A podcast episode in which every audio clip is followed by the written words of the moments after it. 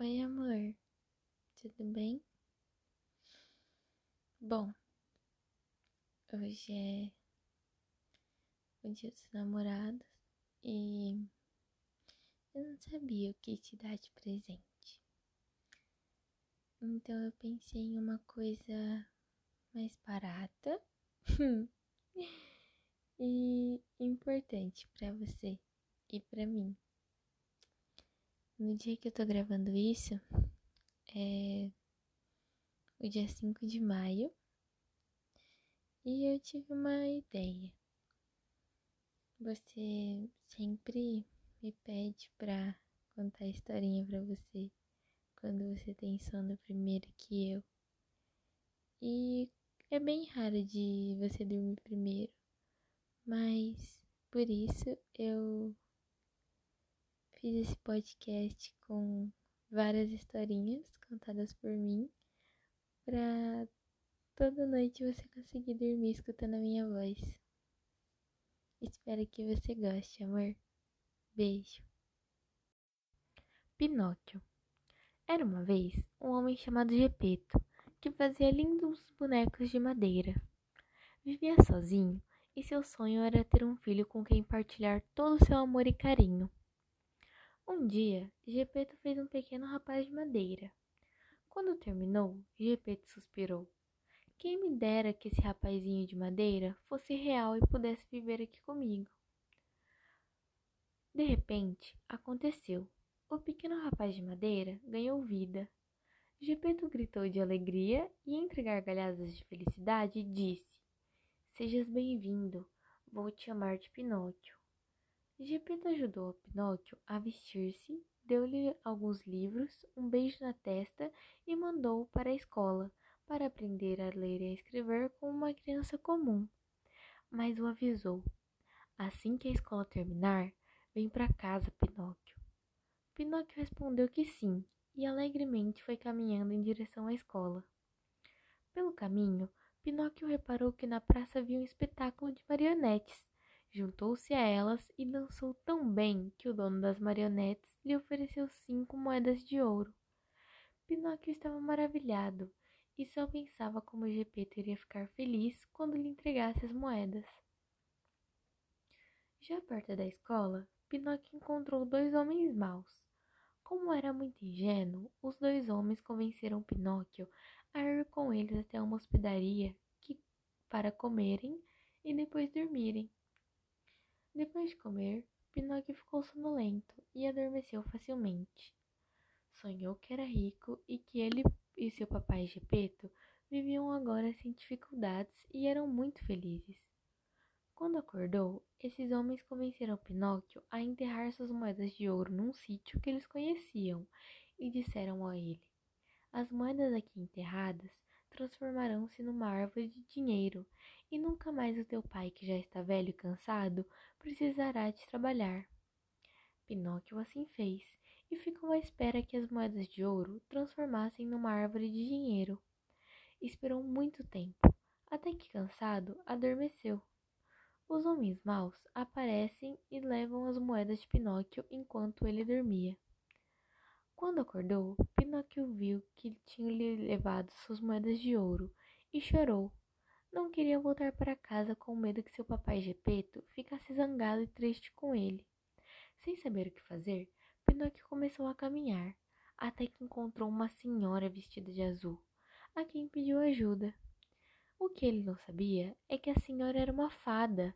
A fada disse que o ajudaria e perguntou-lhe quem eram seus pais e onde vivia.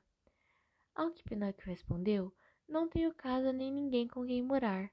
A fada azul percebeu que Pinóquio mentia e seu nariz começou a crescer. A fada azul respondeu-lhe: Volta para casa, para junto do teu pai. Se um bom menino bem comportado e não minta mais. Pinóquio prometeu que assim faria, e seu nariz voltou ao tamanho normal.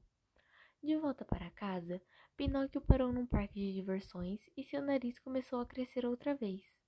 No parque, disseram-lhe que poderia comer todos os gelados que ele quisesse. O que não disseram é que os gelados iriam transformar ele num burro. Pinóquio comeu até não poder mais e assim que se transformou num burro, foi vendido a um circo. No circo, foi obrigado a trabalhar duramente e foi tão maltratado que pouco tempo depois nem conseguia andar. Como já não servia para trabalhar no circo, o dono mandou que atirassem no mar. Assim que caiu no mar, transformou-se novamente num rapaz de madeira. Uma baleia que por ali passava viu Pinóquio e o engoliu. Pensando que era comida, dentro da baleia, qual não foi a surpresa Pinóquio encontrar Gepeto. Este tinha ido procurar Pinóquio e acabou indo parar a barriga da baleia. Estava muito fraco e doente, e um peixe que também estava lá disse: Subam os dois nas minhas costas, que eu levo, que eu levo vocês para casa. Assim fizeram. E quando chegaram em casa, Pinóquio tomou bem conta de Gepeto até ele ficar bom.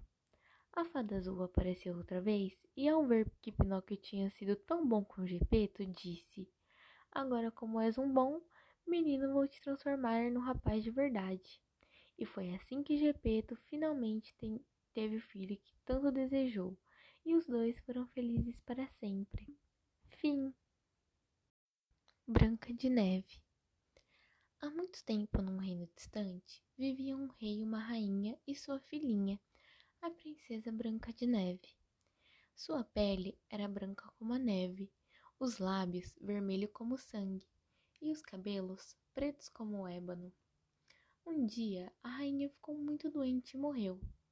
O rei, sentindo-se muito sozinho, casou-se novamente. O que ninguém sabia é que a nova rainha era uma feiticeira cruel, invejosa e muito vaidosa. Ela possuía um espelho mágico, para o qual perguntava todos os dias: Espelho, espelho meu, há alguém neste mundo mais bela do que eu? És a mais bela de todas as mulheres, minha rainha, respondia ele. Branca de Neve crescia e ficava cada vez mais bonita, encantadora e meiga. Todos gostavam muito dela, exceto a rainha, pois tinha medo que Branca de Neve se tornasse mais bonita do que ela. Depois que o rei morreu, a rainha obrigava a princesa a se vestir com trapos e a trabalhar na limpeza. Branca de Neve passava os dias lavando, passando e esfregando, mas não reclamava. Era meiga, educada e amada por todos. Um dia, como de costume, a rainha perguntou ao espelho: Espelho, espelho meu, há no mundo alguém mais bela do que eu? Sim, minha rainha, Branca de Neve agora é a mais bela. A rainha ficou furiosa, pois queria ser a mais bela para sempre. Imediatamente mandou chamar seu melhor amigo caçador e ordenou que ele matasse a princesa e trouxesse seu coração numa caixa. No dia seguinte, ele convidou a menina para um passeio na floresta, mas não a matou. Princesa, disse ele, a rainha ordenou que eu a mate, mas não posso fazer isso. Eu a vi crescer e sempre fui leal ao seu pai. A rainha? Mas por quê? perguntou a princesa. Infelizmente não sei, mas não vou obedecer à rainha desta vez. Fuja, princesa, e por favor, não volte a castelo, pois ela é capaz de matá-la. Branca de Neve correu pela floresta muito assustada, chorando sem ter para onde ir. O caçador matou uma gazela, colocou seu coração numa caixa e levou para a rainha, que ficou bastante satisfeita, pensando que a enteada estava morta. Anoiteceu e Branca de Neve vagou pela floresta até encontrar uma cabana. Era pequena e muito graciosa. Parecia habitada por crianças, pois tudo ali era pequeno. A casa estava muito desarrumada e suja, mas Branca de Neve lavou a louça, as roupas e varreu a casa. No andar de cima da casinha encontrou sete caminhas, uma do lado da outra. A moça estava tão cansada que juntou as caminhas, deitou-se e dormiu. Os donos da cabana eram sete anõezinhos que voltaram para casa. Se assustaram ao ver tudo arrumado e limpo. Os sete homenzinhos subiram a escada e ficaram muito espantados ao ver uma linda jovem dormindo em suas camas. Branca de Neve acordou e contou sua história para os anões, que logo se afeiçoaram a ela e a convidaram para morar com eles. O tempo passou E um dia a rainha resolveu consultar novamente seu espelho e descobriu que a princesa continuava viva. Ficou furiosa, fez uma poção venenosa e colocou dentro de uma maçã. Transformou-se numa velhinha maltrapilha. Uma mordida na maçã fará com que Branca de Neve dormirá para sempre, disse a bruxa. No dia seguinte, os anões saíram para trabalhar e Branca de Neve ficou sozinha. Pouco tempo depois, a velha maltrapilha chegou perto da janela da menina e ofereceu a ela um copo de água e conversou. Muito obrigada, falou a velhinha. Como uma maçã, eu faço questão. No mesmo instante que mordeu a maçã, a princesa caiu desmaiada no chão. Os anões, alertados pelos animais da floresta, chegaram na cabana enquanto a rainha fugia. Na fuga, ela acabou caindo num abismo e morreu. Os anõezinhos encontraram Branca de Neve caída, como se estivesse dormindo, então colocaram-na num lindo caixão de cristal em uma clareira e ficaram vi vigiando a noite inteira. Esperando que um dia ela acordasse, um certo dia chegou até a clareira um príncipe de um reino vizinho e logo viu a Branca de Neve e se apaixonou. Ele pediu aos anões que o deixassem levar o corpo da princesa para o seu castelo e prometeu que velaria por ela.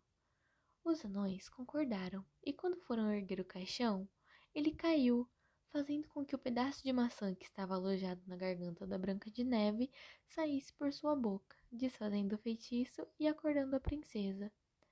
Quando a moça viu o príncipe, se apaixonou por ele. Branca de Neve despediu-se dos anões e partiu junto com o príncipe para um castelo distante, onde se casaram e foram felizes para sempre. Fim.